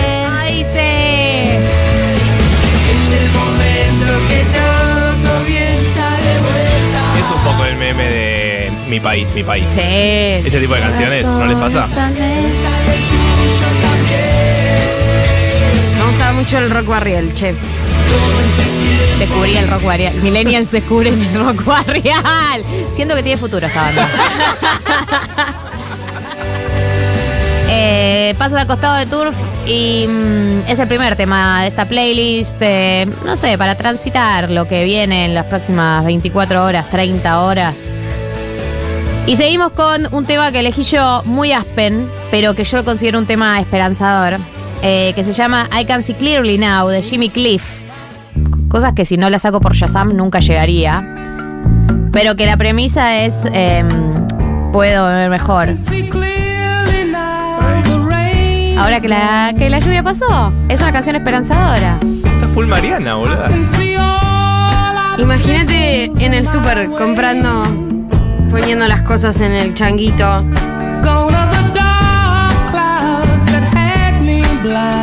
Sí, este tipo de música Gonna lleva. be te dice va a estar todo bien. Alright. Sunshines.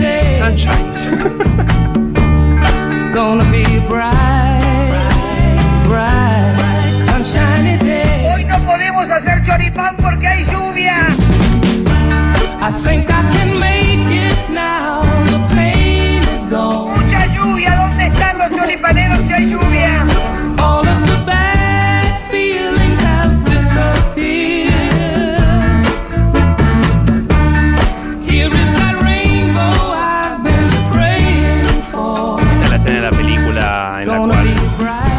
conocieron, la pareja ya se conoció y están como vinculándose. No, para mí es la, es la escena final de una película esta canción. ¿Sí? Ah, para el mí era la, escena de la pareja conociéndose y que van a hacer las compras y que se hace un chiste y tipo se ríen y que cada vez van a hacer el Para mí auto y es se full van de escena final esta canción. Así Bueno, termina una vamos- película. Vamos a tener que convivir con la No. disidencia. No. Suficiente dice entendiendo el voto. Hoy ya está el cupo, eh, entendimiento. Cupo, cu- cupo empatía está roto. Se rompe después de esta elección. La- toda la empatía que teníamos la dejamos en esta elección y después nos morimos. Más vale, claro, obvio. De acá nos vamos a callejeros. Sí, sí. Es a la clarísimo mierda. el salto. El salto es total. Y bueno. Por favor, si ganamos en esta instancia o en el balotage, quiero muchos audios de felicitaciones, Loquita Slay, pero sobre las elecciones. No va a haber muchos aliados, me parece. Es gobierno, Loquita.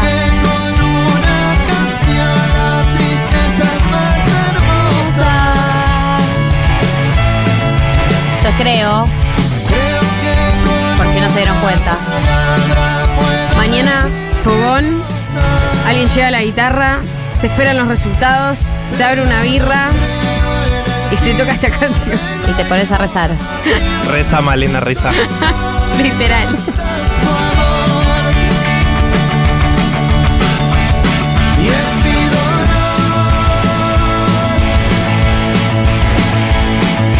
Creo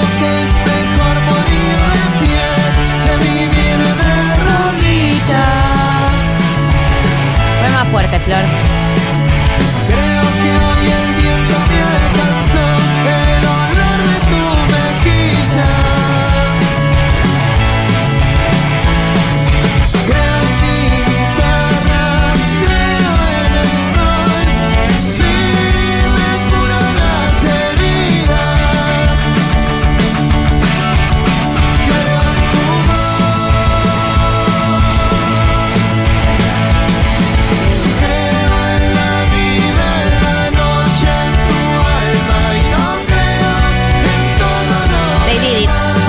Las elecciones.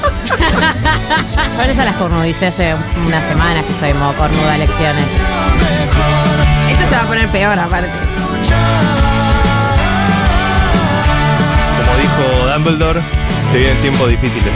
Dark Times. Habrá que diferenciar entre lo que está bien y lo que es fácil. Entre ser todo lo que está bien y ser todo lo que está mal, dijo Dumbledore. Real. Estoy citando a Dumbledore, en serio. Eh, yo. más respeto. ¿No me crees? Más respeto que cité a Por Dumbledore. favor, che. A J.K. Rowling está citando técnicamente. Así que fíjate. Transfóbico. Sorry, no quise. Esto es Creo de Callejeros. Y acá nos vamos a El Piti. Con viejas locas. ¿Esta playlist está disponible para que la gente la haga colaborativa? No. No, no está disponible. Se vayan a cagar. Está disponible en nuestros corazones. Epa.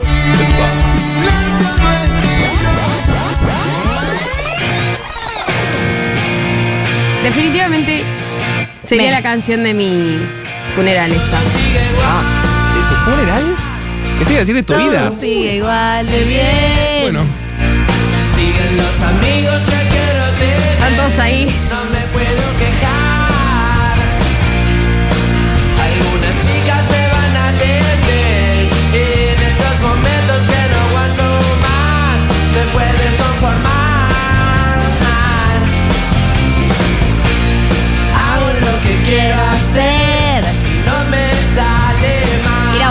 Este tema está bien.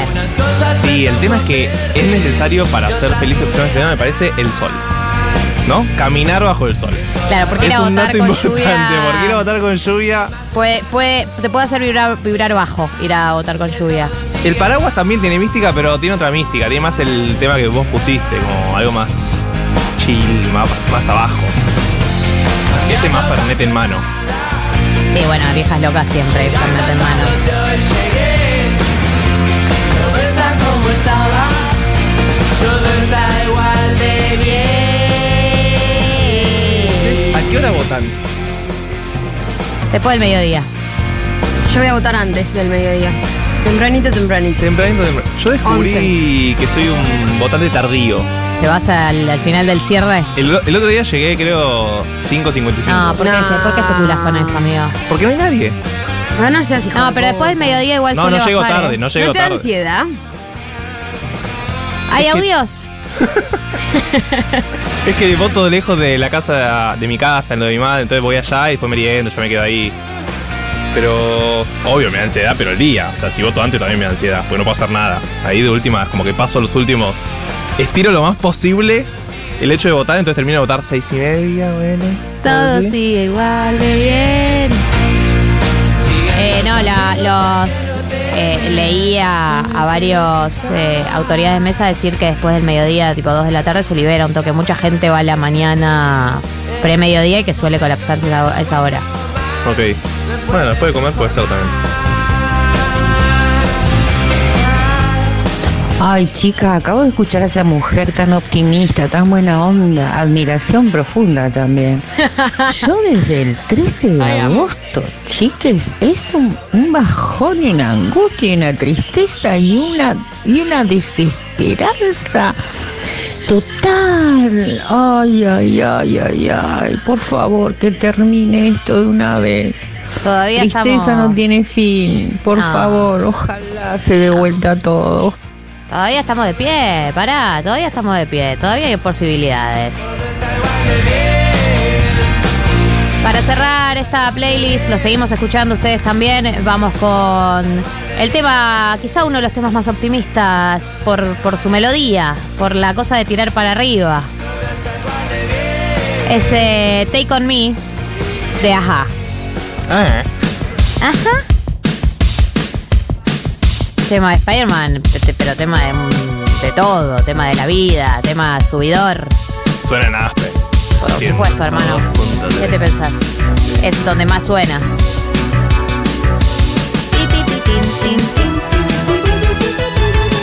Futurock. Sí, sí. Eh, me acuerdo que el año pasado la artística de Futuroca eh, hacía referencia a Aspen. Estás en Futurock. Tenía unas, eh, unos separadores. Eh, tenía unos separadores que decía. Como escuchás Aspen, sabemos que escuchás Aspen nosotros también. El año pasado la artística de Futu tenía una referencia a Aspen. Aspen 102.3. Yo te amo, señor Aspen.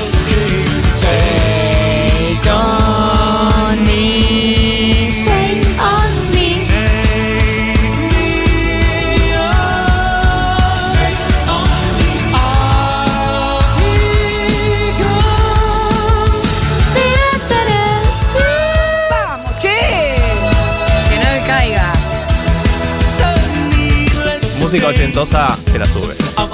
El otro Sí. día. El es otro que es día- medio tecno, ¿no? Hay algo ahí, me parece. Hay algo ahí. El El pop otro de los día 80. Sí. El pop medio electrónico de los 80. Cocinamos pizzas con amigos. Opa. Eh, tengo, va, cocinamos, tengo un amigo pizzero. Hijo de- literal y Qué cocinó chanta todo que él. son Sí. ustedes, amigo boludo. pizzero. Nosotros tomábamos alcohol y él cocinaba. Eh, y pusieron Gloria Carrá. No, espectacular. Un disco random funciona muy bien. Funciona. Espectacular. Funciona Funciona. Gloria Carrá. increíble. Millennials descubren Sí, a sí, sí. Gloria Carrá. Esta, esta chica es nueva. Tiene un estilo. Hola. Yo venía en plan, me voy a sacar el flequillo, me voy a dejar las canas. Y la verdad es que ayer me compré la tintura, me corté el flequillo rolinga y estoy desesperada. Dale, hermanas. Vamos, vamos con el rolling, vamos con la tintura, vamos con todo. Mañana teñidos. A votar.